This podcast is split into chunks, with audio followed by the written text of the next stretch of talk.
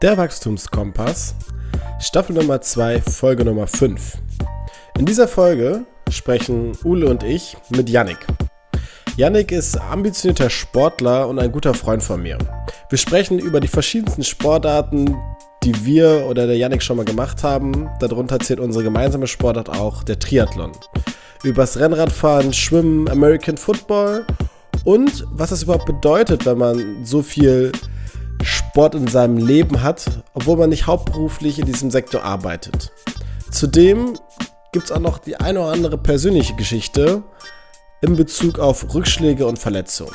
Denn da ist Yannick leider auch ein echter Profi. Aber mehr dazu in den nächsten anderthalb Stunden. Viel Spaß! Ja, herzlich willkommen hier wieder zu einer neuen Folge von dem Wachstumskompass. Ähm, heute mit dem lieben Yannick und natürlich auch wieder mit dem Ule mit dabei. Ähm, und wir haben den Yannick mal eingeladen, weil erstens ist der Yannick ein guter Freund von mir, deswegen Freunde darf man auch immer einladen in Podcasts, habe ich gehört. Außerdem äh, ist Yannick auch begeisterter Sportler und äh, hat auch ja, eine Menge Erlebnisse, die er vielleicht heute mit uns teilen wird. Ähm, aber dazu später nochmal mehr. Vielleicht fangen wir jetzt einfach so mit dem Klassiker an. Janik, also ich kenne dich aus Münster. Ähm, was machst du in Münster? Ähm, wie bist du nach Münster gekommen? Weil ich weiß, du kommst nicht aus Münster. Jo. Hi erstmal. Ähm, ja, ich bin in Deutschland schon ein bisschen rumgekommen, äh, gebürtig aus Oldenburg, bin dann aber in Minden aufgewachsen ähm, und habe dann 2007, 2008 in Münster angefangen, Lehramt zu studieren, dieses Studium dann äh, durchgezogen und ja, bin seit ähm, zwei Jahren jetzt ähm, im Lehramt. Das Ganze mit ein paar Umwegen, aber ja, bin jetzt Lehrer in der Nähe oder Umgebung von Münster. Mhm. Äh, in was für Fächern? Sport als Hobby natürlich äh, als Fokus und äh, Englisch noch dazu. Okay. Ist immer, ist immer sehr gut, wenn mein schlechtes Englisch dann auf den Tisch kommt und sagt, Cedric, das kannst du so nicht sagen. Weil ich immer mein, mein, mein Siri frage. Should it ja. rain today? Ja. ja. auf jeden Fall. Aber ja. ich probiere im privaten Leben ja immer den Lehrer irgendwie auszublenden. Klappt nicht immer. okay. Ähm, Du bist jetzt im Endeffekt ja auch im äh, Sportsektor aktiv. Ähm, die Sportarten, mit denen du so als erstes in Berührung gekommen bist, was, was war das für dich so, Janik?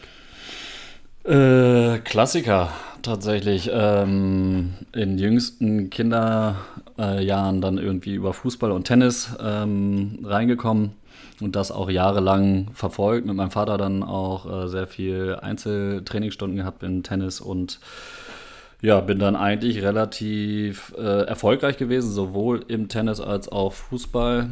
Und ähm, ja, habe das dann aber in Jugendjahren irgendwann abgebrochen obwohl eigentlich lukrative Angebote und auch Potenzial da war. Ähm, aber aus privaten Gründen dann Entscheidung der Eltern und so weiter und so fort. Ähm, in der Schule die Leistungen stimmten nicht mehr. Und dementsprechend habe ich dann irgendwann den äh, Ausgang gesucht und habe das dann abgebrochen. Ähm, und darüber hinaus dann äh, sehr, sehr viele andere Sportarten kennengelernt. Äh, da war dann irgendwann Leichtathletik dabei, Basketball, Streetball, äh, Handball und äh, Schwimmen, alles irgendwie mal mit drin gewesen. Äh, ja, aber nicht mehr auf Leistungsebene, wobei man doch sagen konnte, dass man dann irgendwann erfolgreich war. Äh, später im Studium habe ich dann American Football kennengelernt und auch das dann acht Jahre lang eigentlich ja, mit viel Spaß und Akribie äh, ausgeübt. Mhm. Ich glaube, wenn man so einen gewissen Ehrgeiz hat, ist ja auch schwer, den dann abzuschalten. Also. Ja, definitiv.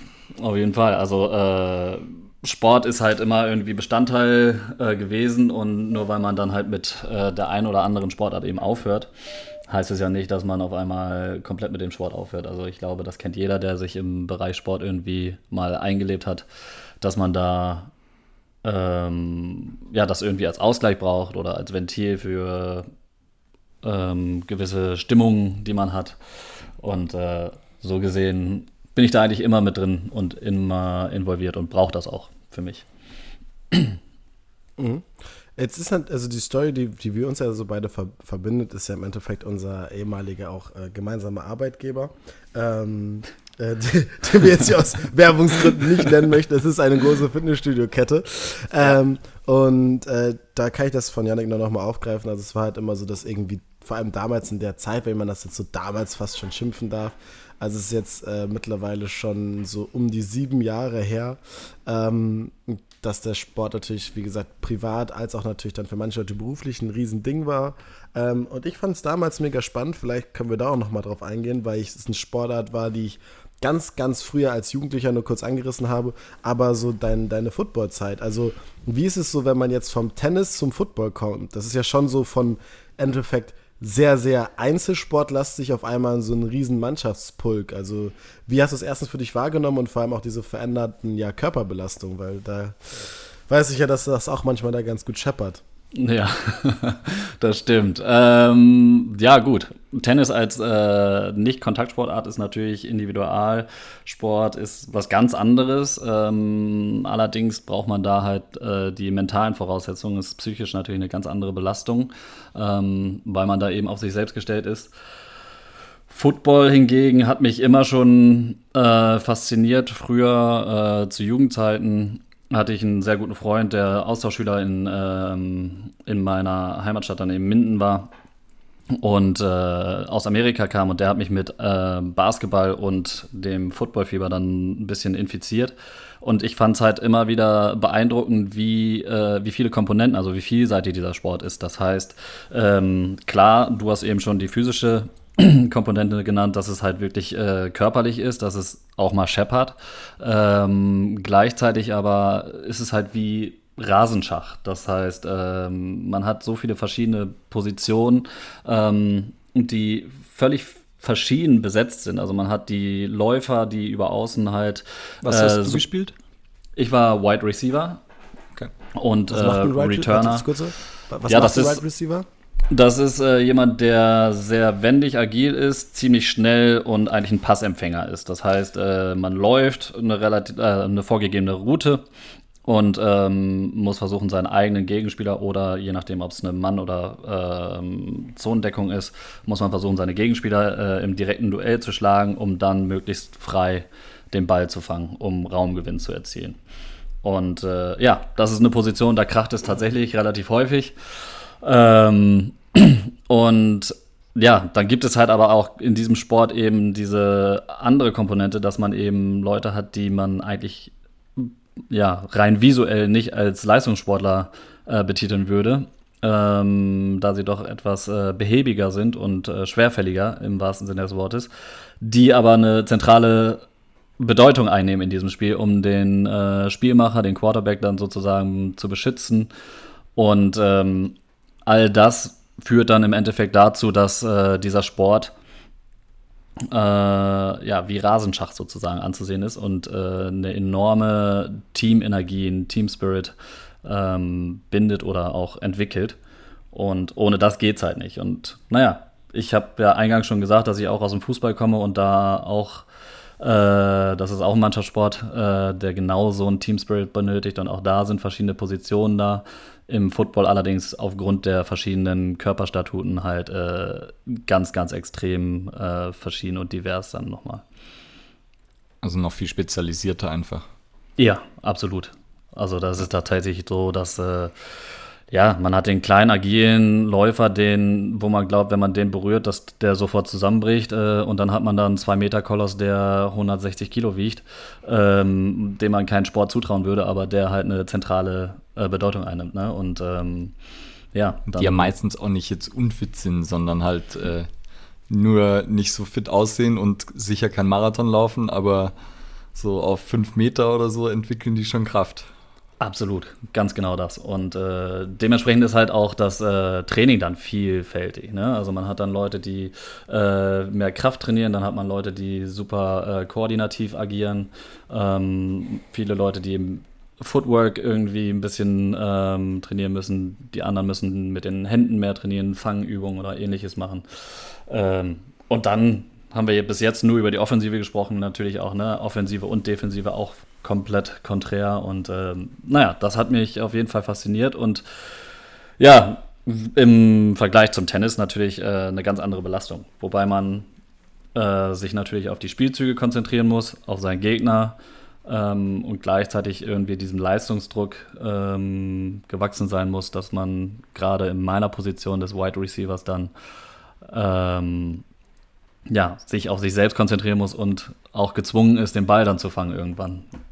Mhm. Bei ja. welchem Team oder welchen Teams hast du gespielt?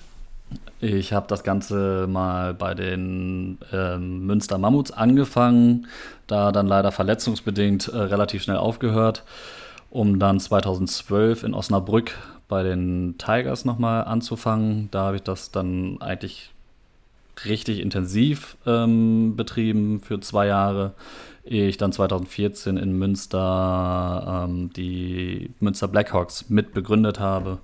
Und ähm, ja, das hat äh, dann zusätzlich noch Spaß gemacht und Energie freigesetzt, weil das Team halt wirklich von Grund auf neu konzipiert wurde, neu gegründet wurde und ähm, dementsprechend jeder, der neu dabei war, halt willkommen wurde und da hat sich dann so eine fast schon Familie gegründet. Mhm. Ja.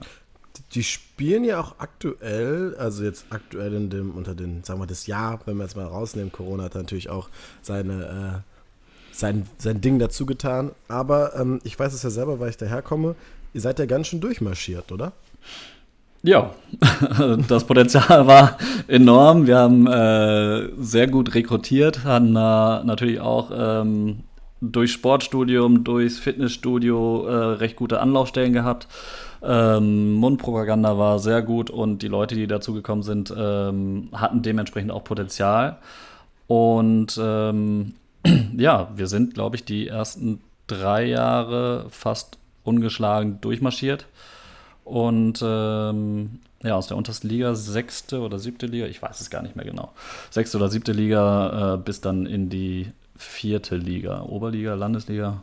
Ähm, die genauen Begriffe kenne ich nicht, weiß ich auch nicht mehr, mhm. aber äh, auf jeden Fall sehr erfolgreich, ähm, wurden immer belächelt währenddessen vom ähm, Stadtkonkurrenten, dem 30 Jahre etablierten Team der Münster ähm, Mammuts, ehe wir die dann äh, das Fürchten gelernt haben und ähm, ja, ich glaube, im ersten Aufeinandertreffen direkt geschlagen. Ja, das ja. weiß ich noch. Sehr gut. Das ist ja, glaube ich, auch so Football, also wie ich es kenne, ich kenne so ein paar Footballspieler und gefühlt äh, das Rekrutieren ist so, sobald sie jemanden sehen, der athletisch ist oder äh, irgendwie ein bisschen stabiler gebaut, so, hey, komm doch mal vorbei für ein Training, wir brauchen immer Leute. Weil ja. du brauchst ja auch gleich äh, schon nicht nur zehn Jungs jetzt, sondern sind schon ein paar mehr meistens, ne? Ja, auf jeden Fall. Also äh, ich glaube, die regulären, also im Roster sind, man braucht, glaube ich, 35 Leute pro Spieltag.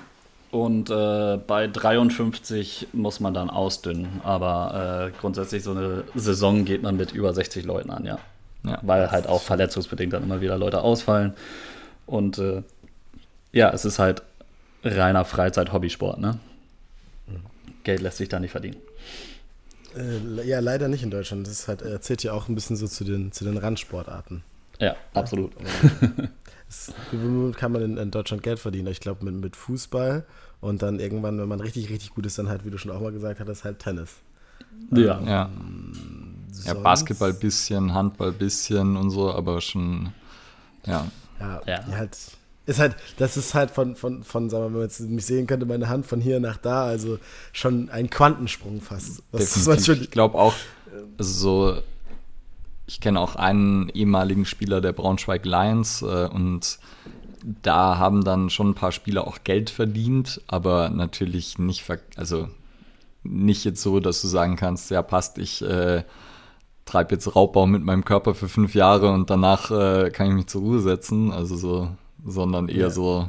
Ja, das ist alles äh, winzige Aufwandsentschädigung. Ja, ganz genau. Ja. Was ich jetzt nochmal so ein bisschen, vielleicht einen kleinen Schritt zurück auf den Zeitstrahl. Und zwar hast du es gerade schon angesprochen, so viele Leute Berührungspunkte hattet ihr im Fitnessstudio, aber auch im Sportstudio. Ähm, dein Sportstudio natürlich auch. Ähm, warum jetzt gerade zu sagen, okay, ich gehe halt nicht in die Sportwissenschaft, sondern in den Lehrberuf äh, und möchte sozusagen dann auch Sport vermitteln, was du jetzt ja auch erfolgreich tust? Ähm, ja, geht ein bisschen zurück in meine eigene Schulzeit, denn ähm, Ich habe mit 15, 16 angefangen, äh, Skifahrten von der Schule aus äh, zu besuchen. Äh, dort das Skifahren dann auch durch meinen Vater gelernt. Und ähm, in den Sommerferien bin ich auch nach Südfrankreich gefahren, habe da das Surfen gelernt. Und bin dann tatsächlich noch zu meiner eigenen aktiven Schulzeit als äh, Lehrbegleitung äh, sowohl mit bei Skifahrten als auch bei Surffahrten gewesen von anderen Schulen im Umfeld. Ähm, und habe das dann auch während meines Studiums äh, weiter betrieben, dass ich dann Surffahrten und Skifahrten vor allen Dingen als Lehrer begleitet habe. Habe während des Sportstudiums dann auch äh, eine Lehrbefähigung, Skilehrer gemacht ähm, unter anderem auch mit äh, Behindertenlehrerschein. Und ja, das hat mir immer Spaß gemacht. Und mir war klar, dass ich irgendwie mit Menschen arbeiten möchte und ähm, ja, den Leuten vor allen Dingen das vermitteln möchte, was mir am meisten Spaß im Leben macht. Und das ist eben eine Kombination aus Sport und Reisen. Und dafür braucht man eben auch das äh, passende Werkzeug, die englische Sprache. Deswegen kam das noch dazu. Und äh, ja. Mit der man ja in Südfrankreich beim Surfen super vorankommt. Ja, gut. Aber Englisch ist schon irgendwie so, egal wo man ja, auf der Welt auf ist. Auf jeden Fall. Tatsächlich ja. das. ja, Französisch habe ich nie gelernt, muss ich auch dazu geben. Ich hatte dann Latein in der Schule, aber. ja. ähm, es ist, ist, auf jeden Fall eine runde Sache und er, erschließt sich auch. Äh, ich will jetzt dann mal gerne ein bisschen spezifischer nochmal reingehen. Du hattest gerade kurz nochmal das Spiel Sportdasein als sich, als Ventil äh, zum Abdruckablassen äh, ja, beschrieben. Aber was bedeutet Sport für dich? Also ich weiß persönlich, wie viel Sport du treibst und wie vielfältig er ist jetzt auch, was du aufgezählt hast über die Jahre, aber zum aktuellen Dasein kommen wir später nochmal. Äh, mhm. Was bedeutet Sport für dich? Vielleicht so mal einen kurzen, prägnanten Satz. Freiheit. Ähm, okay. Tatsächlich Freiheit und ähm, Abwechslung aus dem Alltag. Okay. Das heißt, ich brauche ja äh, meinen Auslauf und ähm, für mich ist Sport äh, eine Herausforderung. Ähm, ja, beim Football und beim Tennis war es auch die psychische Komponente, wie knacke ich meinen Gegner. Ähm, und ja, für mich während des Studiums vor allen Dingen als Ausgleich auch immer gewesen. Ähm, in Prüfungsphasen äh, bin ich viel laufen gegangen und ähm, habe dabei den Kopf frei bekommen. Also ich könnte jetzt nicht wie viele Leute im Fitnessstudio zum Beispiel aufs Laufband steigen. Ich brauche dann immer meine frische Luft. Das ist mir dann auch egal, ob es schneit äh, oder regnet oder stürmt. Ähm, da gehe ich dann nach draußen und ja, brauche meinen Auslauf so, und kriege da den Kopf dann frei. Ja, also Freiheit finde ich einen wunderbaren Begriff. Ich glaube, man merkt auch, dass es ja auch immer sehr, jetzt vielleicht auf ein, zwei Sachen, aber sehr naturverbundene Sportarten waren. Mhm. Also, äh, wenn man jetzt zum Beispiel so das Skifahren und das Surfen nimmt oder jetzt zum Beispiel auch das, was du mit dem Laufen beschrieben hast, ähm, so geht es mir auch. Äh, ganz oft, dass ich sage, okay, es ist halt auch eine super Tätigkeit, um halt einfach mal in einer gewissen Art und Weise rumzukommen. Und jetzt gerade natürlich aktuell, was uns auch sehr viel in der letzten Zeit zusammengebracht hat, war natürlich dann auch noch das, der Radsport. Ne? Also da auch zu ja. sagen, okay, man kann wirklich was von der Welt sehen, äh, wo ihr mich dann so ein bisschen auch noch mit reingeführt habt, äh, unter deinem Mitbewohner Paul, äh, den ich auch kenne, ja. der sehr, sehr, sehr ambitioniert betreibt. Äh, das ist schon, mal, ist schon immer ganz cool, auf jeden Fall.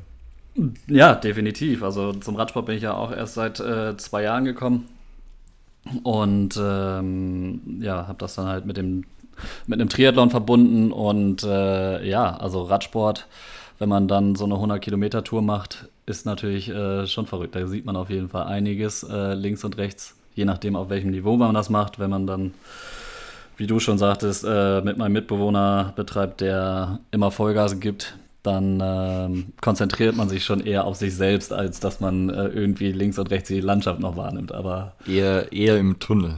Ja, absolut. Und im Kampf gegen sich selbst. ja. Okay, und Triathlon dann einfach, weil Laufen hast du eh schon gemacht, Radsport äh, dann auch und Schwimmen dann noch dazu oder auch schon davor geschwommen? Äh, nee, Schwimmen habe ich eigentlich immer so auf Leistung tatsächlich gehasst. Äh, war immer nur ein notwendiges äh, Tool. Und ähm, ja, ich hatte leider in den vergangenen Jahren eine kleine Pechsträhne, was äh, Gesundheit angeht und äh, habe mir 2017 meine Achillessehne gerissen. da war eigentlich schon klar, dass ich äh, mit dem Footballsport äh, aufhören muss, weil ich dann auch irgendwann ne, vom Alter gezeichnet bin, keine Ahnung. ähm, wie, ist, wie, ist das, wie ist das genau passiert? Äh, beim Football. Im äh, letzten Saisonspiel, ich hatte zu der Zeit das, ähm, mein Referendariat gerade abgeschlossen, was eine psychisch sehr äh, anstrengende Phase gewesen ist und äh, dementsprechend war ich auch nicht so fit, äh, weil ich ja nicht die Zeit hatte, während des Refs äh, mich so fit zu halten, wie es bis dahin immer der Fall war.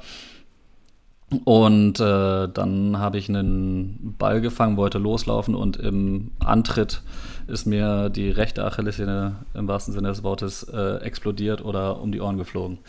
Hat richtig laut geknallt. Hört man auch, ähm, ne? Ja, ja, das war echt verrückt. Also das du, du hast mir mal erzählt, also das weiß ich noch, das ist eine, etwas, wo man, glaube ich, einfach intuitiv reagiert, was da jetzt, nicht unbedingt mit einem reellen Ereignis zu tun hat, aber du hast wirklich das Gefühl, du hast erst so kurz Scheiße, hat jemand auf mich geschossen, weil es war so ein lauter Knall und die, das Bein war auf einmal so weg. Also ich glaube, man kennt das manchmal so, dass man sagt, dass wirklich, dass man das richtig schnappen hört, aber schon richtig ein peitschendes Ding so.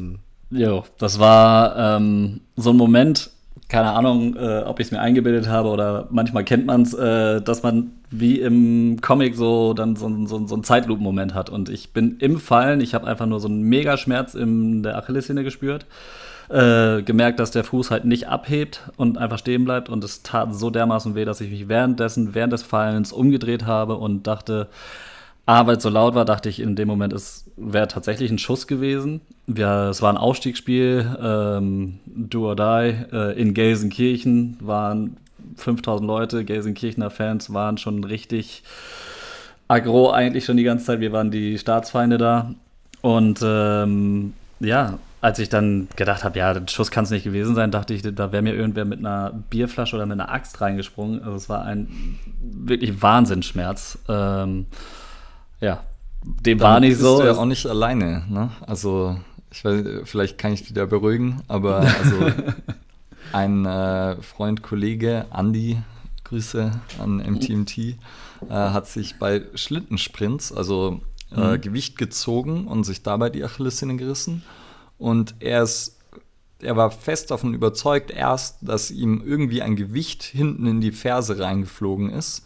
Ja. Also, dass sich das irgendwie gelöst, also das war sein Gefühl. Und ich habe das auch von anderen schon gehört, dass sie eben dachten, dass da irgendwie eine Fremdeinwirkung war und äh, sie wirklich das Gefühl hatten, dass da irgendwas sozusagen auf den Fuß geflogen ist oder kein oder ein Gegner reingetreten, obwohl halt niemand in der Nähe war, weil es scheinbar ja so ein ja, ungewohnt komisches, verrücktes Gefühl ist oder so. Absolut extrem, ja. Und äh, im Nachgang äh, wurden mir Bilder von Fotografen, die da waren, äh, geschickt und man sieht halt wirklich im Radius von 10 Metern ist kein Mensch um mich rum. Ne? Also es ist niemand da.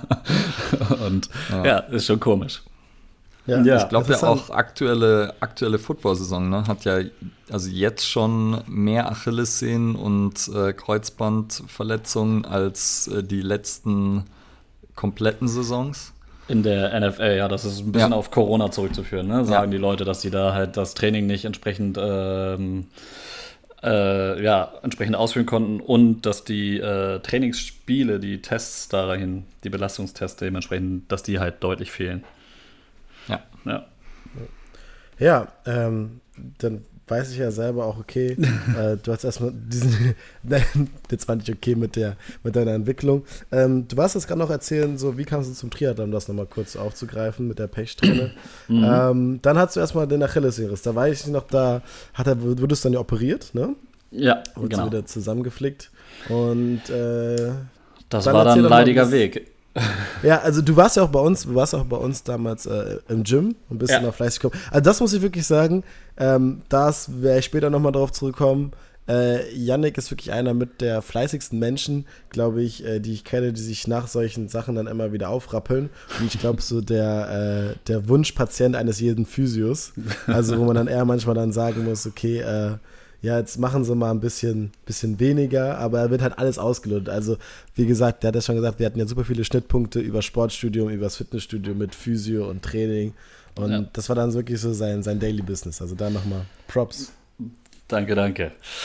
Ähm, Ja, also nach der Achillessehne, das hat dann äh, drei, vier Monate gedauert. Äh, wie eben schon erzählt, war es das Ref und dann ähm, bin ich, hatte ich die Achillessehne gerissen und danach ähm, bin ich, habe ich keine Anstellung gekriegt. Als Sportlehrer mit dem Achillessehnenriss haben alle Schulleiter gesagt, äh, ja, viel Erfolg in einem halben Jahr, kannst du es nochmal probieren, so ungefähr. Und äh, dementsprechend rutscht man dann auch ins Hartz IV. Äh, und ja, da bin ich tatsächlich bei Mama und Papa nochmal auf die Couch gekommen, äh, weil das die rechte Seite der Achillessehne war, äh, des Fußes. Und dementsprechend äh, konnte ich auch kein Auto fahren, äh, selbst kein Automatikwagen und äh, war auf alles andere angewiesen. Ähm, ja, um dann Ende des Jahres, das Ganze ist im Oktober passiert und dann Ende des Jahres, äh, Anfang des nächsten Jahres, äh, konnte ich dann langsam die Krücken äh, ablegen, habe mich dann langsam wieder äh, hochgearbeitet und ähm, konnte im April, glaube ich, das erste Mal dann wieder richtig joggen. Ganz Welches langsam natürlich. Äh, 2018. Und 2018, ja. Und äh, habe dann auch schon mit einem Job angefangen äh, an der Schule, äh, an der ich jetzt auch bin. Und äh, hatte dann noch privat so ein, zwei andere Sachen, die äh, nicht ganz so cool liefen, wo ich dann den Sport als äh, Ausgleich für mich wieder genutzt habe und viel laufen gegangen bin.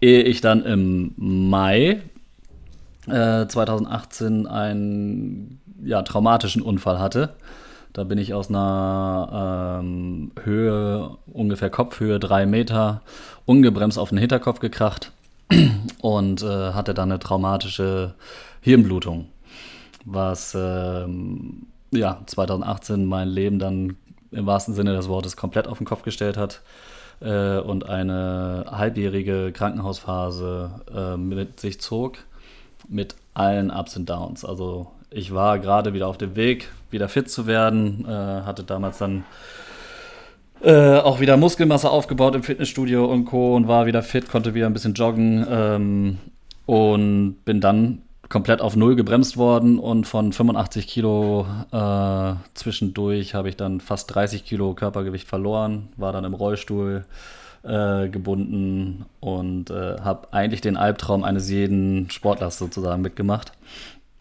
äh, ja, muss man so sagen, ging in der Zeit dann auch um Leben und Tod. Und ja, hab äh, aber auch da tatsächlich äh, immerzu nur an den Sport gedacht und dieser äh, Sportgeist, ähm, diese Camper-Mentalität hat mich äh, in den schlimmsten Momenten tatsächlich begleitet und äh, unterstützt beziehungsweise aufgebaut, dass ich da äh, nicht aufgegeben habe in dem Moment. Aber ja. Das, das heißt, also erstmal eben traumatische Verletzung, Hirnblutung ja. und die ja. war dann auch das Problem und hat zu, ja, also so spielt ja dann, keine Ahnung, sorgt dann dafür, dass man halt äh, erstmal Zeit im Krankenhaus verbringt, weil es auf alles einen Einfluss hat oder, also war dann auch mit OPs verbunden und, und ja, genau, also ähm, es war insofern äh, eine kleine OP, ähm, es musste, also das Ventil anders. Im Kopf ähm, hat man ein Organ, das äh, selbst erkennt, wenn eine Entzündung im Kopf äh, vorherrscht, im, in der Hirnflüssigkeit. Äh, und dann hat man dementsprechend eine Produktionsstelle für Liquor, also Hirnflüssigkeit, und eine Resorptionsstelle, also Abbau. Ähm, und diese Resorptionsstelle war äh, blockiert.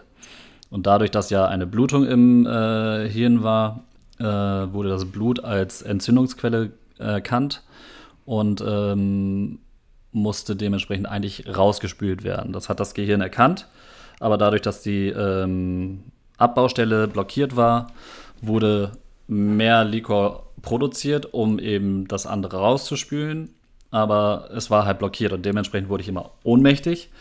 Und, ähm, und daraufhin musste eingegriffen werden, extern eine Drainage gelegt werden äh, im Kopfbereich. Und äh, letztendlich hat sich, so vermutet man nach wie vor, ähm, da in den zehn Tagen, die diese Drainage im Kopf war, äh, eine Entzündung, ein Keim eingenistet. Dieser Keim wurde wie gesagt, äh, in dem halben Jahr Krankenhaus oder diverse Krankenhausaufenthalte. Äh, ich wurde von einem Krankenhaus zur nächsten weitergeleitet und ähm, war insgesamt in vier verschiedenen Kliniken. Und äh, ja, es war ein reines Mysterium und Rätselraten, was genau los ist. Äh, der Keim konnte nicht identifiziert werden.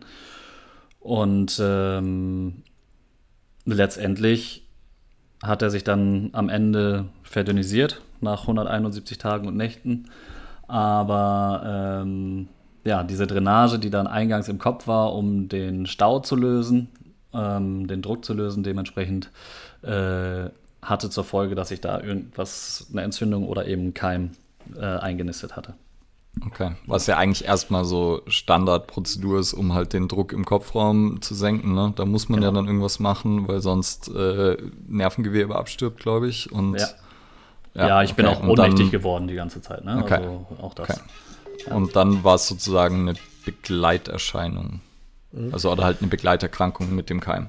Genau, also es war dann so, dass nach äh, drei Wochen circa der ähm, die Blutung eigentlich äh, ausgestanden war. Und ich bin dann nach drei Wochen auch äh, aus dem Krankenhaus entlassen worden. Nur am dritten Entlassungstag, als ich eigentlich dann zur Reha sollte, ähm, hatte ich auf einmal wieder ja, einen Rückfall, ähm, also wieder Kopfschmerzen, die sich ins Unermessliche äh, messen ließen.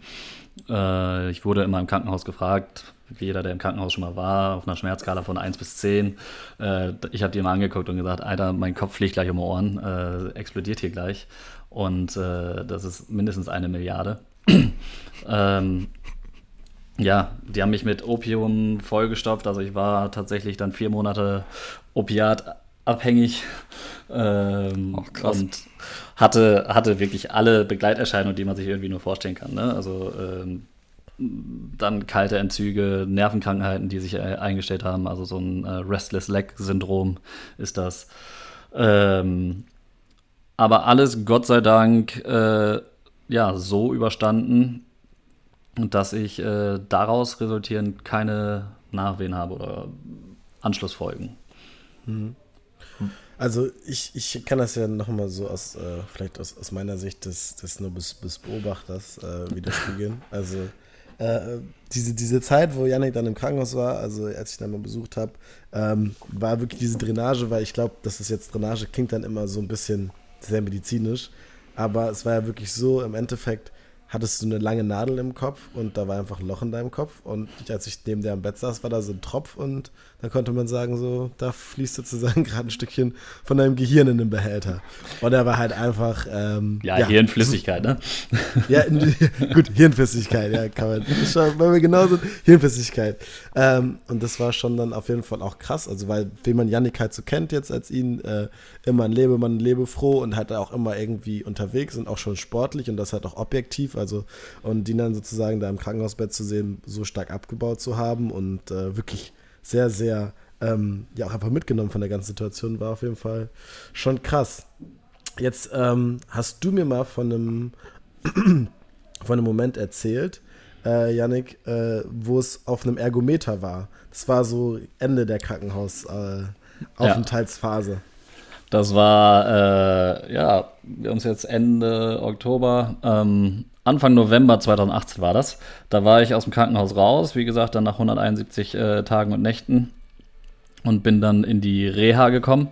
Und in der Reha, äh, ja, Rehabilitation, klar, viel Physio, ne, nach äh, viel Liegezeit von fast sechs Monaten äh, war jegliche Muskulatur weg und entsprechend auch Ausdauer. Und ähm, ja, ich hatte zwischendurch fast 30 Kilo abgenommen, dann Cortison aufgeschwemmt, 20 Kilo innerhalb von 10 Tagen wieder zugenommen und äh, kann man sich ungefähr vorstellen, äh, wie der Körper ausgesehen hat.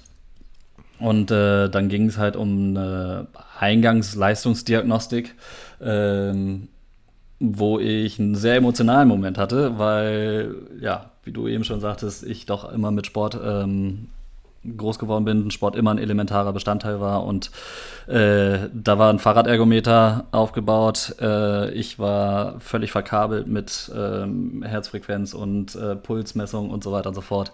Und nach drei Umdrehungen ohne jegliche Belastung äh, schnellte der Puls auf 180 und äh, der Test musste abgebrochen werden. Und ähm, da war für mich dann auf einmal wirklich so klar, oh mein Gott, äh, du fängst wirklich bei minus null an. Und das wird ein extrem langer und steiniger Weg. Ähm, mir war klar, okay, vorher mit Achillessehne schon, äh, Teamsport, Fußball oder ähnliches, äh, Tennis, sagt man, ist da schon vorbei. Ähm, und jetzt mit einer Kopfverletzung muss ich mit Football gar nicht mehr anfangen. Ähm, also habe ich mir einen Individualsport gesucht und äh, für mich auf diesem Fahrradergometer noch beschlossen, dass ich einen Triathlon machen möchte. Äh, dann, das war wie gesagt im November. Und alle Ärzte und Physios haben mich angeguckt und haben gesagt, ja, du hast einen Vollschaden. Hast du es äh, da gleich auch äh, gesagt? Oder? Ich habe es da gesagt und an der, wirklich an Ort und Stelle mit den Physios gesprochen und gesagt, ich mache einen Triathlon. Und die so, ja, dann die Volksdistanz. Ich so, ne, leck mich am Arsch. Äh, das wird auf jeden Fall die, die olympische Distanz und das war mein großes Ziel. Und ich wusste, ähm, dass die Reha eben bis Ende des Jahres gehen würde, also bis Dezember. Dann Weihnachten und so wollte ich sowieso mit der Familie erstmal verbringen und äh, überhaupt klarkommen nach so einem Jahr. Ähm, und dann war klar, okay, Januar, Februar, März, April, Mai, Juni, Juli. Mitte Juli war der Triathlon in Münster. Die Anmeldung hatte ich gemacht und ich hatte dann, ja, unter anderem auch Cedric, aber auch äh, noch zwei, drei andere sehr gute Freunde, die äh, mich in allem unterstützt haben. Dann auch das Fitnessstudio natürlich hier, äh, das Gym äh, von Five Home und den Jungs. Und äh, mein Arbeitsalltag, ich war langzeit krankgeschrieben mein Arbeitsalltag sah dann eben so aus, dass ich äh, jeden Tag äh, um 9 oder 10 Uhr zur Physio gegangen bin, da meine Einheiten hatte äh, und dann kurze Pause gemacht habe, dann mittags äh, laufen gegangen bin oder eben schwimmen gegangen bin, primär, äh, weil Schwimmen ja dann die Gelenke doch noch schont und die Achillessehne war ja auch nicht ausgestanden, muss man ja auch sagen. Also es war ein halbes Jahr nach Achillessehnenriss, lag ich dann ein halbes Jahr mit diversen Antibiosen und äh, Drogen im Prinzip äh, zugeführt im Bett und äh, die Ärzte haben alle gesagt, ja, äh, Achillessehne ist absolut sekundär, hier geht es gerade um Leben und Tod. Äh, dementsprechend musste ich die auch wieder äh, klar und ähm, ja, das hat ewig gedauert, war ein, war ein sehr, sehr, sehr zäher Prozess. Ja, der hilft es ja auch nicht unbedingt, wenn dann alle Muskeln weg sind und äh, sie nicht mehr belastet wird. Das ist ja für so eine Achillessehne auch nicht das Schönste. Absolutes Gift. Ja. Okay. Hast du die Tage im Krankenhaus gezählt oder nachwirkend, rückwirkend dann? Nee, ich habe im Krankenhaus gezählt, äh, soweit ich konnte. Und äh, das war immer so eine Phase, die der Ups und Downs.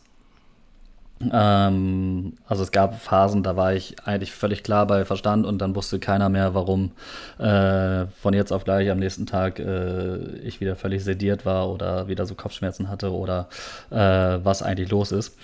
Ähm, aber ich hatte natürlich immer durch Familie und Freunde so Begleitung, dass ich dann äh, ja eigentlich immer klaren Verstandes war. Ich hatte auch psychologische Konsile, ne, die aber auch immer alle Psychologen haben gesagt oder Seelsorger dass ich sehr reflektiert bin und da ähm, keine, keine äh, Sorge besteht.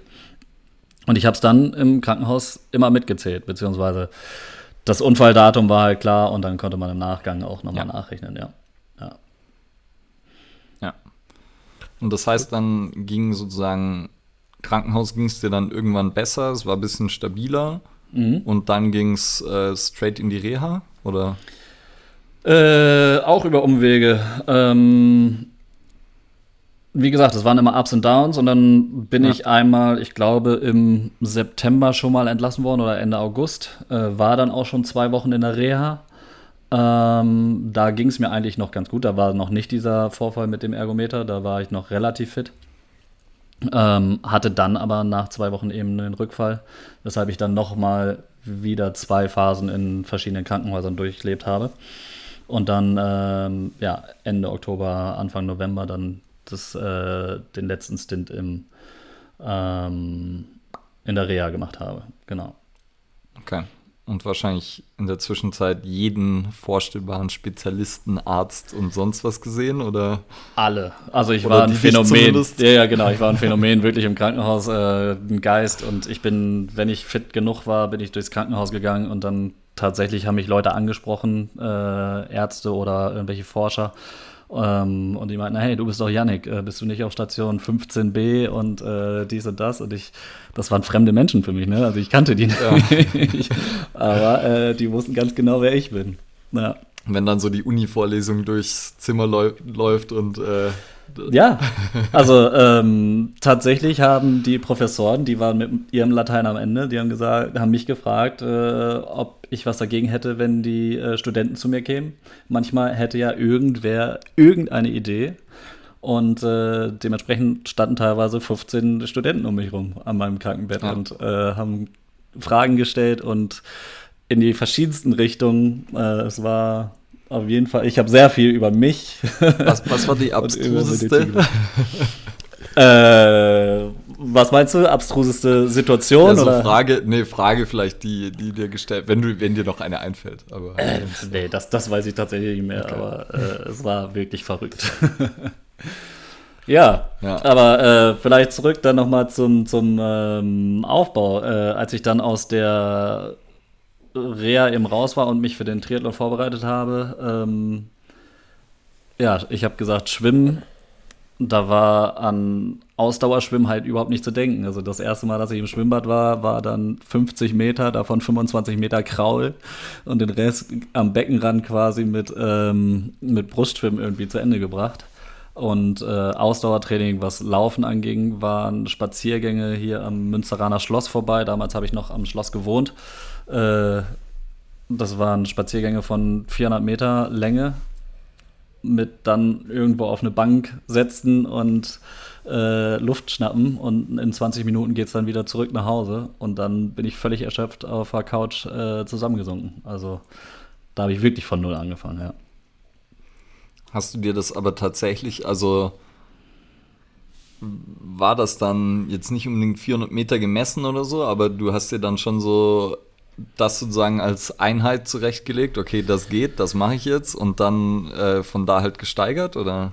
Ähm, nee, ich habe dann, als ich aus der Reha gekommen bin, nach Hause gekommen bin, äh, hatte ich eine neue Mitbewohnerin und um die kennenzulernen, haben wir als WG gesagt, komm, gehen wir jetzt mal spazieren, gehen wir zum Aasee, eine kleine Runde und da habe ich halt gedacht, ja, okay, das muss ja gehen, ne? spazieren gehen äh, sollte passen, aber das habe ich auch völlig unterschätzt. Selbst die Reha äh, von sechs Wochen, die, äh, auf, der Aufenthalt, hat mich nicht so, so fit gemacht, dass ich äh, länger als zwei Kilometer spazieren gehen konnte. Und dann habe ich halt zwischendurch einfach gesagt, so, äh, Christina, geht nicht, äh, wir müssen hier mal Stopp machen. Und mir wurden die Grenzen vom Körper ganz klar aufgezeigt. Ähm, was so in der Form nie gegeben war. Ne? Also es war schon echt, echt äh, erschreckend. Ja. Mhm. Weißt du was, Ule, oder? Ich sag nur, wir haben ja auch schon mal irgendwie über Empathie gesprochen und wie wichtig es ist, auch so sich halt in Leute reinversetzen zu können. Und das ist halt so krass, äh, wenn man das dann hört, so dass, dass es halt tatsächlich den, und den Fall gibt es ja nicht nur nach krassen Verletzungen, sondern den Fall gibt es ja auch tatsächlich, dass Leute halt so unfit sind, dass sie das nicht mehr können. Und mhm. man kann sich das aber ja eigentlich nicht vorstellen, dass so, wenn einem das jemand erzählt, so ja, der konnte halt nicht mehr gehen, so und da wäre jetzt keine krasse Verletzung, dann denkst du, ja komm, aber gehen geht doch. Und äh, ja. ja. aber ist halt, also so, ja. Bin, bin ich, bin ich, äh, finde ich auf jeden Fall, ja, richtig und auch immer noch wichtig, äh, weil das ganz oft halt fehlt, auch bei so also Koordination, die viel dann manchmal immer einfach dann übertragen wird, weil man es ja irgendwie schon mal gemacht hat. Ähm, ist schon super interessant. Du hast jetzt ja. gerade gesagt, Janik, du hast ähm, im Endeffekt bis an deine Grenzen gekommen. Das war jetzt dann im Januar 2019, ne? Ja. Und dann hast du die Grenzen innerhalb der sechs Monaten aber wieder ordentlich verschoben, oder? Absolut, ja.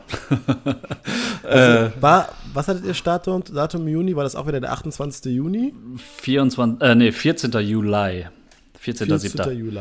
Mhm. Und ich habe noch kurz, bevor du eine Zwischenfrage, das heißt, da warst du dann erstmal noch, noch krankgeschrieben, nehme ich an. Zu dem Zeitpunkt war ich noch krankgeschrieben, ja. Ja. Also du Äh, warst aber in, inzwischen angestellt äh, oder verbeamtet auch schon? Ich weiß Nee, nee, verbeamtet war ich zu Nee. dem Zeitpunkt noch nicht. Ähm, Weil du warst ja davor wahrscheinlich nur angestellt. Ne? Genau, Ja. wegen der Achillessehne noch, äh, Ja. genau. Und äh, das Beamtenverhältnis kam dann erst äh, später. Genau. Okay. Ja, und dann halt der sozusagen Starttag, 14.07.2019. Ähm, du hast gerade schon mal angesprochen, äh, erstens, du hast den Ziel gesetzt und das war im Endeffekt die olympische Distanz. Mhm. Ähm, das sind im Endeffekt 1,5 Kilometer Schwimmen, Ja. 40, 40. Kilometer Radsicht und 10 Laufen. Ja, genau. Genau.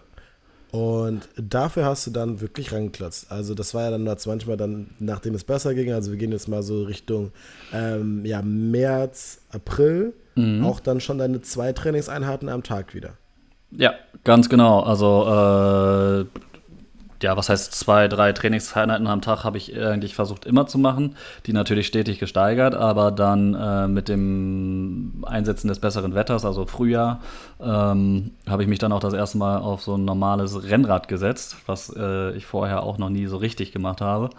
Und ähm, das war dann so, dass ich diese Trainingseinheiten dann versucht habe, direkt auch miteinander zu koppeln, also direkt zu verbinden. Heißt, äh, natürlich nicht die vollen Distanzen direkt gemacht habe, sondern äh, dann, ich weiß gar nicht mehr, äh, angefangen habe zu, äh, zu schwimmen, dann meine 500 Meter im äh, Schwimmbad gewesen und von da aus direkt aufs Fahrrad gesetzt, um dann mal 20 Kilometer äh, mit dem Fahrrad direkt zu fahren, um mal zu merken, welche Belastung da auch von der Ausdauer her auf einen wirkt weil das ja schon ganz verschiedene, grundverschiedene ähm, Sportarten sind. Und ähm, dann im April, Mai ähm, habe ich dann auch mal, nee, Mai habe ich glaube ich das erste Mal dann alle drei äh, Sportarten miteinander kombiniert. Und erst im Juni dann wirklich auf die äh, Enddistanzen gegangen. Dass ich dann wirklich mal 40 Kilometer Fahrrad gefahren bin, um dann direkt vom Fahrrad aus äh, auf die Laufstrecke zu gehen, um dann mal 10 Kilometer äh, im Anschluss zu haben. Ab wann hattest du das Gefühl, dass das geht? Also ab wann hattest du das Gefühl, so ja, Triathlon oder die Distanzen schaffe ich? Das habe ich nie bezweifelt. da war ich. Äh, Ja, aber hätte ja sein können, dass du schon irgendwie im März gesagt hast, so hey, das ist, äh, also das klappt auf jeden Fall oder so. Mm, Ja, klar gab es diese Momente am Anfang. Äh, ja, ein bisschen Zweifel war da. Habe ich mir jetzt da irgendwie ein zu hohes Pferd gesetzt? Äh, nee. Ähm, Im Februar, März habe ich schon gemerkt, äh, das wird auf jeden Fall was. Äh, und so ein Triathlon ist dann ja in so einer Art auch immer ein Kampf gegen die Uhr primär.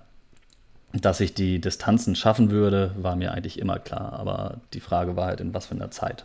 Heißt, die Ziele wurden dann gleich höher gesteckt auch noch. Irgendwann, ja, ein bisschen ambitionierter. auch durch Trainingspartner dann äh, motiviert, ja. Äh, hattest du das Gefühl, dass du, also so jetzt einfach nur so, wenn du jetzt das rückblickend hast, vielleicht auch noch, was Ule gesagt hat, in diesen Trainingssituationen, dass dein Körper diese sportliche Belastung und äh, auch Forderungen wiedererkennt? Also war es, war, äh, Ähm, ja. anders gesagt, war es, war es so ein Gefühl wie nach Hause kommen oder irgendwo neu einziehen? Nee, aber eher nach Hause kommen. Äh, das habe ich relativ schnell gemerkt.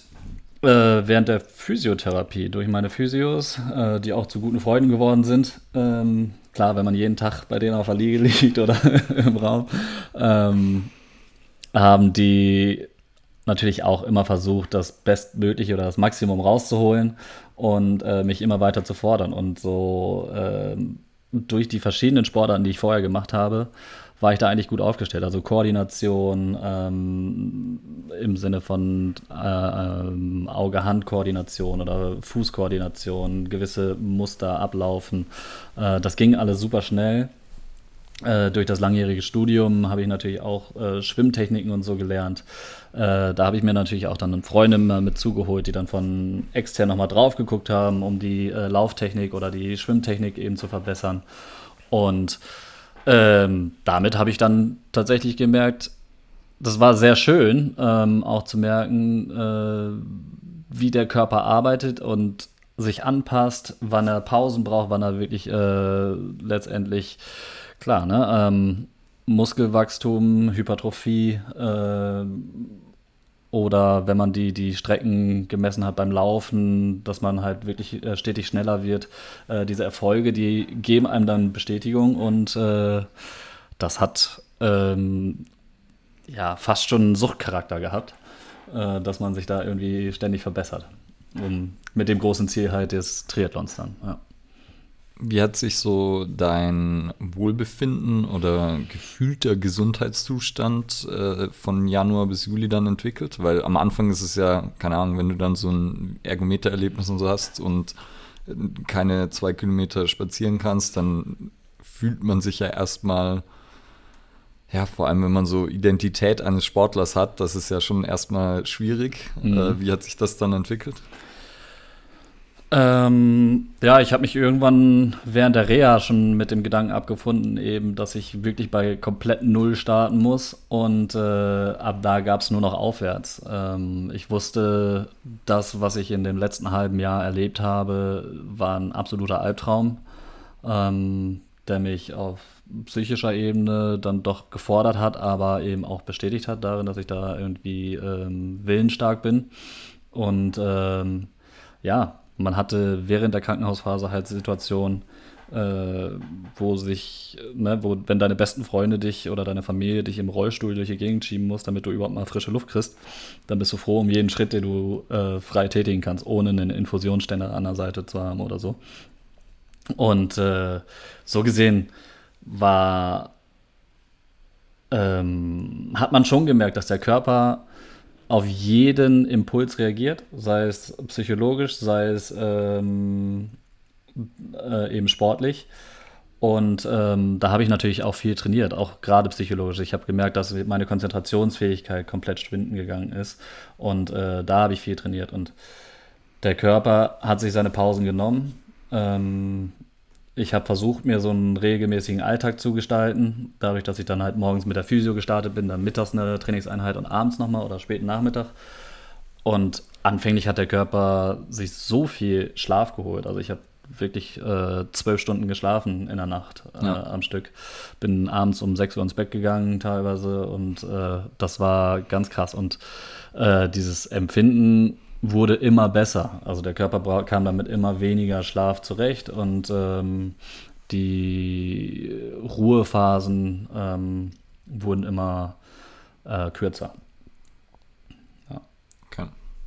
Er ist ja auch nach irgendwie sechs Monate Krankenhausbett, ne? Wie du ja sagst, so auch Konzentration und äh, sowas wie Hand-Fuß-Koordination, selbst wenn das Hirn irgendwie äh, das komplett unbeschadet überstanden hat, dann hast du ja trotzdem deine Hände einfach nicht so verwendet wie normal und so. Sehr ja. crazy. Also äh, sehr, sehr cooles Geschenk zum Beispiel von einer äh, sehr guten Freundin ist gewesen äh, Jonglierbälle. Und dann habe ich mich ja. vor, vor in der Reha vor eine Wand gestellt und versucht wieder zu jonglieren. Das ging am Anfang nicht. mhm. ja. ja. Also wir haben natürlich auch immer noch diesen, also diesen, diesen großen Punkt, den wir haben als, als jetzt dieses Format ist ja dieses Wachstum dabei. Mhm. Und äh, um Wachstum, ja, sag mal, anzustoßen, muss man halt auf irgendwas zurückblicken und sagen, okay, vielleicht mache ich etwas anders oder vielleicht etwas neu, um was Neues zu schaffen. Jetzt meine Frage an dich: Wozu hast du jetzt, sagen wir mal, jetzt nicht speziell auf den, das Ereignis mit der, mit der Hirnblutung, auch noch der Achillessehne davor und jetzt allgemein deine, deine sportliche Karriere, wo hast du deine Meinung zu geändert? So in den letzten Jahren? Ähm, muss nicht als, muss, kann eine Sache sein, kann eine Gesamtheit sein, ein persönliches Gefühl, Ansicht. Ja, also ähm, speziell die Krankenhausphase ähm, hat meine Sicht aufs Leben ein bisschen verändert. Ähm, Unfälle oder Verletzungen in dem Sinne äh, sind schon immer Bestandteil meines Lebens gewesen. Klar, wo gehobelt äh, wird, ne, fallen auch Späne. Äh, viele sportliche Aktivitäten, dann vor allen Dingen auch die Achillessehne. Ja, wenn die kaputt ist und du nicht aufstehen kannst und nicht laufen kannst, ist halt Kacke. So, und muss man nicht drüber reden. Und meistens ähm, schätzt man seine Gesundheit, seinen Gesundheitszustand erst, wenn was kaputt ist. Und bei mir ist es tatsächlich so, dass ich mittlerweile jeden Morgen aufwache und denke, boah geil, jetzt kommt hier keine Krankenschwester rein und äh, nimmt erstmal Blut ab oder äh, ich habe keine Kopfschmerzen oder ich habe keine Schmerzen in der Hüfte, weil da irgendwie eine Lumbaldrainage drin liegt oder so, sondern ich kann einfach aufstehen und äh, bin erstmal körperlich gesund. Und das ist äh, wirklich so ein, so, ein, so ein Momentum. Es kann vieles passieren im Leben. Ähm, aber wenn man erstmal die Basis hat, für sich körperlich gesund zu sein, dann äh, ist das schon sehr, sehr, sehr viel wert. Was würdest du jetzt so sagen, ähm, wenn du jetzt so deine, deine Zeit dann jetzt ja auch, denke ich mal, mehr schätzt, ähm, planst du für dich so Zeit für deine Entwicklung ein? Also wir gehen jetzt mal weg von im Endeffekt des Trainings des Körpers, sondern so halt kognitiv auch. Oder sagst du, äh, ich weiß jetzt, dass das Leben irgendwie ja wertvoll und auch kostbar ist und ich möchte irgendwie noch andere Sachen kennenlernen. Also sagst du zum Beispiel, ich nehme eine Stunde in der Woche Zeit, um ein Buch zu lesen oder irgendetwas? Oder ist es etwas, wo du sagst, es ergibt sich mehr so? Ähm, nee, tatsächlich mache ich das. Äh, in der Woche versuche ich immer ein paar Stunden für mich einzuräumen, ähm, für mich selbst. Und ähm, jetzt gerade aktuell als Lehrer hat man ja noch Ferien. Heute ist der letzte Ferientag offiziell. Und ähm, ja, da ist es schön, sich einfach mal auf die Couch zu legen und äh, irgendwie in der Ferienzeit jetzt mal Bücher zu lesen, was im stressigen Schulalltag sonst nicht immer der Fall ist oder machbar ist. Ähm, und das zieht sich so durch. Also probiere ich schon, ja, auf jeden Fall. Hast, hast du da Bücher, die im Endeffekt auch so vielleicht A deine persönlichen Favoriten sind, aber auch B dir ein irgendwie Aha-Erlebnis beschert haben? Ähm, eines, wenn nicht sogar das absolute Lieblingsbuch, was man sich immer wieder zur Hand nehmen kann und man liest es und das, äh, man, man hat verschiedene Perspektiven und Blickwinkel drauf und versteht es auch äh, erst irgendwie später nochmal ganz anders, ist ähm, von Paulo Coelho, Der Alchemist. Und mhm. ähm, das ist ein Buch, das ich jedem nur ans Herz legen kann, äh, das zu lesen. Und das habe ich, ich glaube, mittlerweile, lass mich lügen, 20 Mal durchgelesen schon. Ähm, mhm. In verschiedensten Situationen, früher schon auf Reisen, wenn ich äh, auch länger auf Reisen gewesen bin, äh, an verschiedenen Orten. Also äh, ich habe das Buch, ein oder dasselbe Buch auf einer Weltreise gelesen, einmal in, ähm, äh, sag schon, in Australien, das andere Mal auf den Philippinen und äh, an verschiedenen Orten. Und es war beide Male komplett konträr, also ganz, ganz, ganz unterschiedlich. Und ähm, ja, habe ich vor einer Woche erst wieder nochmal gelesen. Okay. Ist, ja, ist jetzt nicht so, was man kurz mal in fünf Minuten nochmal liest, ne? Ist schon ein bisschen dicker, oder? Ja, ach, man, man kann es an einem Tag ja? schaffen. Das ist, äh, okay, ah, gut. ich weiß gar nicht, 80 Seiten oder so, ist so ein kleines ja. Taschenbuch. Achso, ah, ich dachte, dann, dann nee, nee, verwechsel ich es. Das, der Alchemist ist das mit dem, ähm, mit dem Touareg. Äh, Im Endeffekt genau. diesen, der sozusagen komplett vermummt ist und man nur sozusagen seine Augen sieht. Und es ist, glaube ich, ja, würde ich auch sagen, so zwei Finger breit, anderthalb Finger breit dick. Ja. Okay, ich hatte irgendwie, ich hatte irgendwie äh, so eine 700 Seiter in, im Kopf. Nee, nee, nee, nee. nee. Okay, ja, gut. Mal, ich guck mal gerade hier, ich habe hier gerade äh, 200 Seiten. Also Yannick äh, hat es jetzt gerade rausgeholt. Ne? Danke. Ja. das ist so wie bei, das ist so wie bei, wie bei Joe Rogan. Ähm, ich hoffe übrigens, Jimmy geht's gut. Der hatte ja nämlich Corona. Ähm, Echt? So wenn er, ja, ja, äh, wenn er immer sagt, äh, Jimmy, uh, could you uh, search for this? Ja, ähm, ja okay. Ähm, dann noch eine Frage, die sich daraus auch irgendwie so ergibt. Du hast gesagt, okay, ich weiß ja auch, du warst viel unterwegs und hast jetzt auch außerhalb vom Sport auch viel erlebt. Äh, man erlebt ja nicht immer nur so die Tip-Top-Sachen. Wie gehst du mit Fehlern und Rückschlägen um? Also, ich sage mal so, ja. Rückschläge haben, Rückschläge haben wir, glaube ich, äh, haben wir, glaub ich, ganz gut abgehandelt. ähm, nee, auch wenn unvorhergesehene Dinge passieren, ähm, ist Sport schon immer ein großes Ventil. Ähm, wie eingangs gesagt, gehe ich jetzt äh, tatsächlich wirklich äh, dann viel laufen, um den Kopf frei zu kriegen oder fahre eben Rennrad. Ähm, beim Rennrad kann man eben auch mal, sollte man nicht unbedingt zu laut machen, aber kann man auch mal Kopfhörer reinstecken. Das gleiche beim Laufen. Und äh, darüber kriege ich den Kopf schon ordentlich frei. Bedeutet aber auch, dass man sich viel Zeit dazu nehmen muss. Ne? Also so eine Rennradtour, wenn man 40, 50 Kilometer fährt, fährt man schon anderthalb Stunden ungefähr. Ähm, mit An- und Ausziehen und so weiter und so fort. Äh, Duschen sind da locker zwei Stunden äh, einzuplanen. Und beim Laufen kennt man auch, 10 Kilometer ist dann auch locker mal eine Stunde Aufwand oder so. Äh, aber ja, das ist sozusagen ähm, meine Strategie, wenn ich merke, dass mich das äh, kognitiv übermannt und ich äh, in einer ruhigen Minute auf der Couch oder im Bett äh, da gerade nicht mit copen kann, dann äh, gehe ich auf der Strecke. Mhm. Okay. Und auch lieber draußen, ne? Also auf jeden Fall. Auf jeden ja. Fall draußen. Auf jeden so. Fall draußen, ja. Also äh, ist mir auch schon in Australien passiert, dass ich da äh, schwierige Situationen hatte. Ähm, das, das, Visum wurde irgendwie abgelehnt. Ich war aber schon im Land und äh, solche Sachen. Auch da bin ich dann, natürlich ist es viel geiler, als äh, jetzt irgendwie in Deutschland am, im Park, äh, in Australien, in Sydney irgendwie am Strand laufen zu können oder in so einem Coastal Walk. Aber äh, auch da immer, immer mit Sport verbunden. Oder man geht halt surfen, ne? was halt auch sehr, sehr geil ist. Ich finde also, ja, nach also Surfen ist ja, also ich, mich, ich surf selber auch so ein ja. bisschen und mich hat es auch begeistert, obwohl ich eigentlich ja am Anfang halt erstmal unglaublich schlecht bin und man eine riesige Frustrationstoleranz braucht. Ja. Vor allem, wenn man es versucht, du hast ja gesagt, Südfrankreich, wenn man es versucht, am Atlantik zu lernen. Ja. Und wenn du dann so als Deutscher so zwei, drei Wochen im Jahr da irgendwie rumhampelst, dann ist es halt erstmal eigentlich nur, also du hast ja Zero-Erfolgserlebnisse oder so wirkliche. Ja, das stimmt. Und äh, ja, ich finde es aber trotzdem, man ist halt die ganze Zeit in der Natur.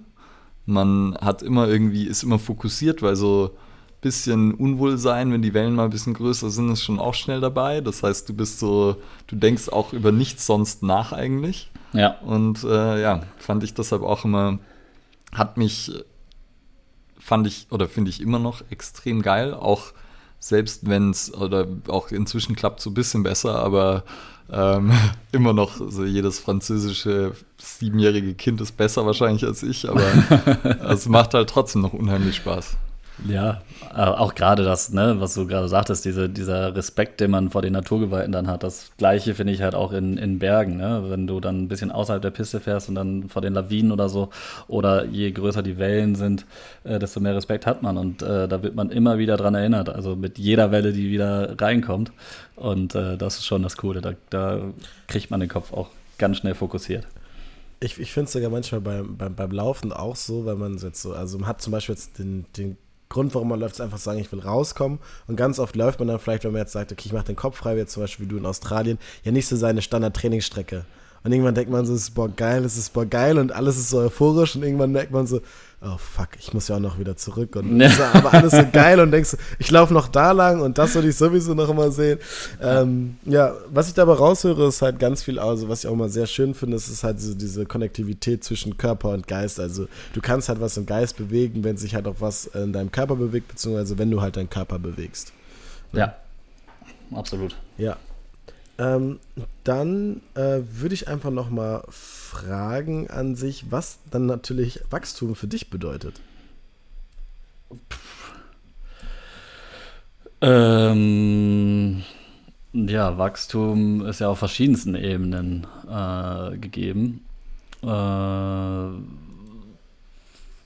Wachstum ist eigentlich immer etwas dazugewinnen, und äh, da würde ich im geistigen oder emotionalen Sinne eigentlich äh, sagen, dass man äh, an Reife gewinnt, an Erfahrung und äh, versuchen muss aus diesen Erfahrungen, meistens eben Fehler, die man macht, ähm, dass man daraus eben seine Lehren zieht und äh, sich verbessert in dem Sinne. Das heißt, äh, ja, Fehler nicht zweimal machen im Idealfall und äh, für sich Schlüsse rauszieht, wie, wie man mit äh, gewissen Situationen, Emotionen umgeht, das für sich zu reflektieren und ähm, in einen positiven ähm, Einklang mit sich und den Gegebenheiten zu setzen. ansonsten natürlich äh, auf sportlicher Ebene äh, Muskelwachstum, Ausdauerzuwachs, äh, Resistenzfähigkeit dementsprechend. Und ähm, ja, kann man aber auch auf anderen Ebenen sehen. Ne? Also Wachstum, äh, Zuwachs von Freunden, Bekanntschaften, äh, ähnlichen Dingen.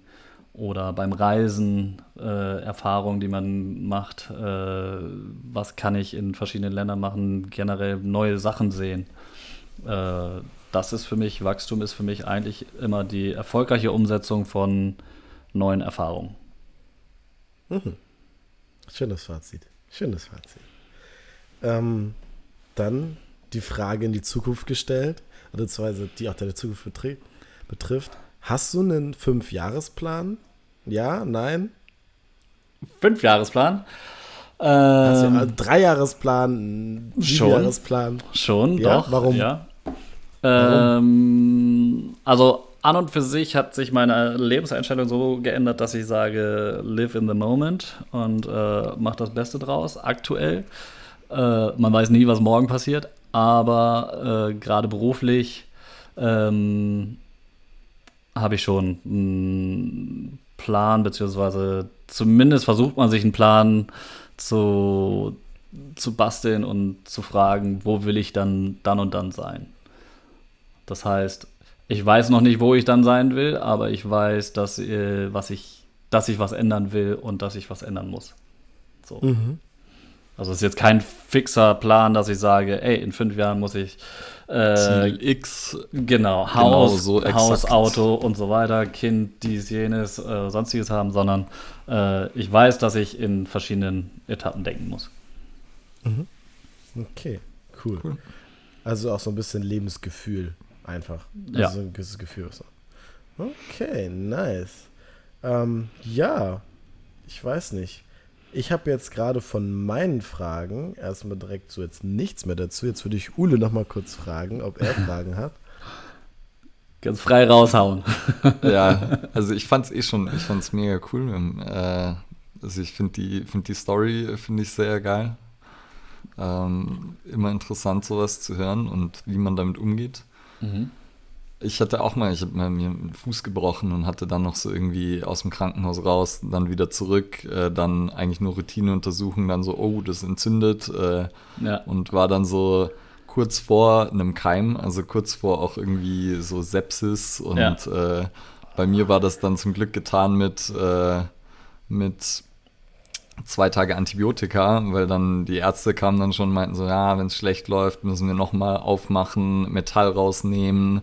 Ähm, und also der Bruch wurde sozusagen mit Metall halt festgemacht und ja. dann wäre, okay, Metall raus, damit erstmal der Keim vielleicht weggeht, alles spülen und so. Ja. Das hätte dann gehießen, der, der Bruch ist wieder äh, ist unbehandelt und so. Also das war auch, äh, ich, das hat dann sozusagen den Prozess der Reha auch ein bisschen verlängert, aber äh, lange nicht so krass. Aber in dem Moment weiß ich auch noch, also kann ich mich halt noch richtig krass daran erinnern, wie, wie das für mich war, wo die dann so gesagt haben, so ja, also könnte sein, dass äh, wir da das und das machen müssen, das würde bedeuten das und so. Mhm. Und ich weiß noch, das war da schon einfach nur für diesen halben Tag, wo das so, oder Tag, den das ungewiss war, schon ziemlich heavy.